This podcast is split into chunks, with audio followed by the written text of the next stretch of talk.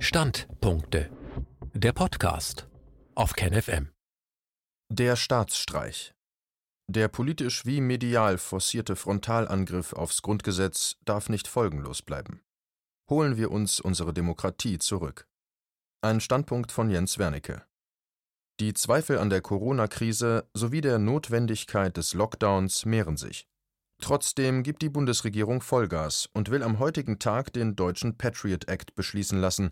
Alles, aber auch alles soll sich künftig dem Diktat vermeintlicher Gesundheitsfürsorge unterwerfen und dabei auch Grundrechte außer Kraft setzen. Der Angriff auf Deutschlands heiligen Gral, das Grundgesetz, hat nun jedoch den schockgefrosteten Riesen wachgerüttelt. Die Bevölkerung. Gleich zwei wichtige Petitionen sind gestartet und weitere widerständige Aktionen in Planung.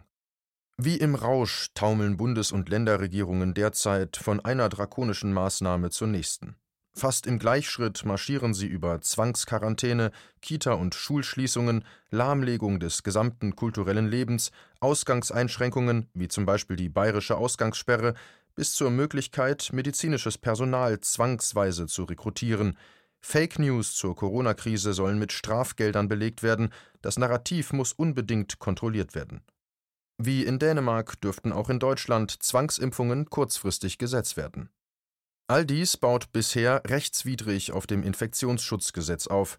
Am heutigen Freitag soll der Sack nun endgültig zugemacht, die juristisch fragwürdige Lage beseitigt und sollen Änderungen des Infektionsschutzgesetzes durchgeführt werden, sodass mit der Ausrufung einer epidemischen Krise zukünftig Notstandsrecht in Kraft tritt. Jens Spahn würde damit gleichsam zum Bundesgesundheitsgeneral aufsteigen, mit weitreichendsten Befugnissen ausgestattet, letztlich gekrönt von einem willfährigen Bundestag. Das Schöne? Spahn soll im Krisenfall für alle Vorschriften des Infektionsschutzgesetzes Ausnahmen festlegen können und Regelungen anderer Gesetze, zum Beispiel Zulassungsvoraussetzungen für Arzneimittel, abändern können, ohne parlamentarische Interventionsmöglichkeit. Spahn soll also gegebenenfalls per Dekret regieren können. Der Krisenfall kann, wie der Gesetzesentwurf äußerst weitgehend formuliert, bereits dann ausgerufen werden, wenn die dynamische Ausbreitung einer bedrohlichen übertragbaren Krankheit über mehrere Länder in der Bundesrepublik Deutschland droht. Ist das womöglich auch die jährliche Grippewelle? Wie bei Ergüssen heutiger Regelungswut schon so oft beobachtet, strotzt auch dieser Gesetzentwurf von Generalklauseln und unbestimmten Rechtsbegriffen. Es sind sprachliche Hintertürchen, durch die, unter dem Deckmantel der Gesundheitsrelevanz, nun in alle möglichen Lebensbereiche vorgedrungen werden kann. Wohin das führt, zeigt zum Beispiel die jüngste Initiative in Baden-Württemberg. Dort übermitteln die Gesundheitsämter die Daten von Corona-positiv Getesteten an die Polizei und begründen das damit, dass diese sich ja bei Kontakt mit diesen Personen vor Gesundheitsrisiken schützen müsse. Wo soll das enden? Müssen die Infizierten der Polizei dann alsbald auch noch Einblick in ihre Vermögenslage gewähren, damit sie abschätzen kann, ob ein Infizierter über die Mittel verfügt, sich ins Ausland abzusetzen, oder wird Spahn nun das gesundheitliche Gemeinwohl bemühen, um unser Bargeld abzuschaffen? Der Fantasie, jede rechtliche Frage mit einem gesundheitspolitischen Spin zu versehen, sind keine Grenzen gesetzt. Interpretationsbedürftige Gesetze sind, wie Ingeborg Maus, eine der bedeutendsten Rechtstheoretikerinnen unserer Zeit, herausgearbeitet hat, brandgefährliche Einfallstore für willkürliches Handeln der Exekutive, aber auch für politisch oder weltanschaulich motivierte Rechtsprechung.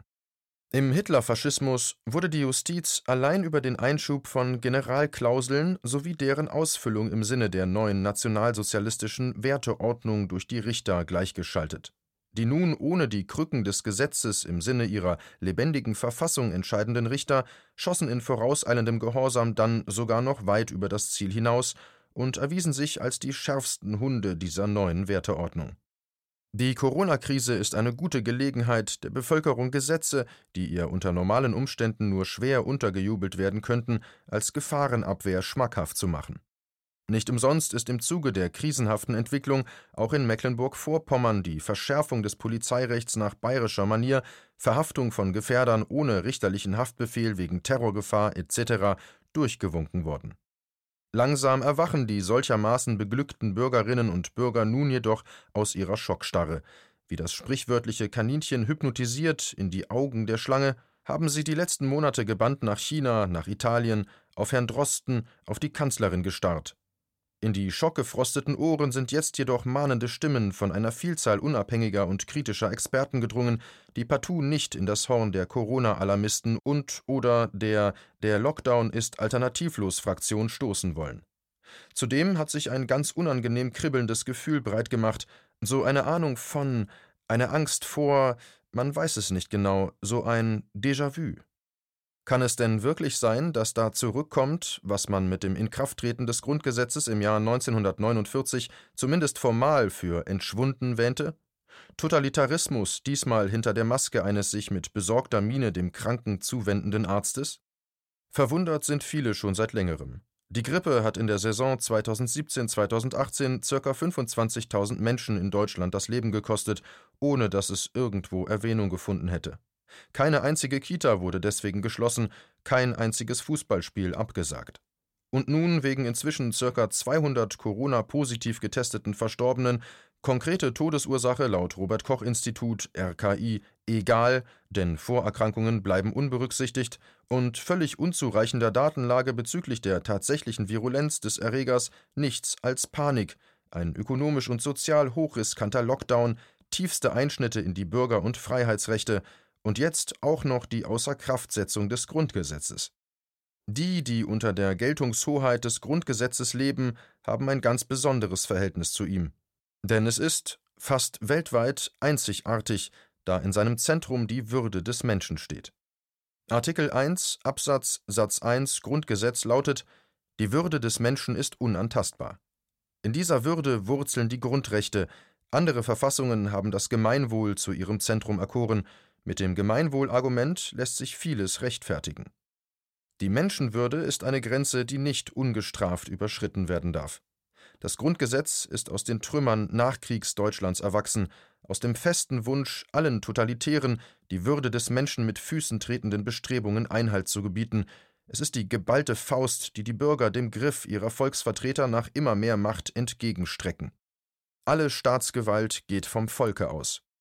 Nicht umsonst war die Notstandsgesetzgebung im studentenbewegten Jahr 1968 nur unter der Bedingung der Einführung des Widerstandsrechts des Artikels 20 Absatz 4 Grundgesetz durchzusetzen. Zitat Gegen jeden, der es unternimmt, diese Ordnung zu beseitigen, haben alle Deutschen das Recht zum Widerstand, wenn andere Abhilfe nicht möglich ist. Zitat Ende. Ihr heiliges Blechle, das Grundgesetz, werden sich die Deutschen nicht ohne Widerstand nehmen lassen. Wie heute ruchbar geworden ist, hat die Regierung keine Evaluation der Folgen des Lockdowns durchgeführt und beabsichtigt auch nicht, eine Analyse der durch den Lockdown eingetretenen Schäden zu beauftragen. Damit ist überdeutlich, dass die Regierung, der die Wahlbürger ihr Machtmonopol aus Artikel 20 Absatz 3 Grundgesetz vorübergehend und zu treuen Händen übertragen haben, diese Machtposition nicht im Sinne der Bürger ausfüllt.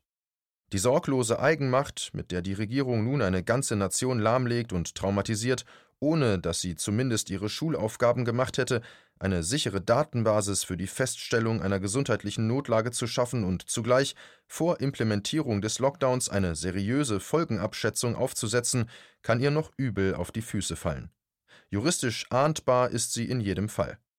Da die Empörung groß ist, sind nun fast zeitgleich zwei wichtige Petitionen gestartet, Helene und Dr. Ansgar Klein fordern die sofortige Aufhebung aller in der Corona-Krise verfügten Einschränkungen bürgerlicher Freiheiten.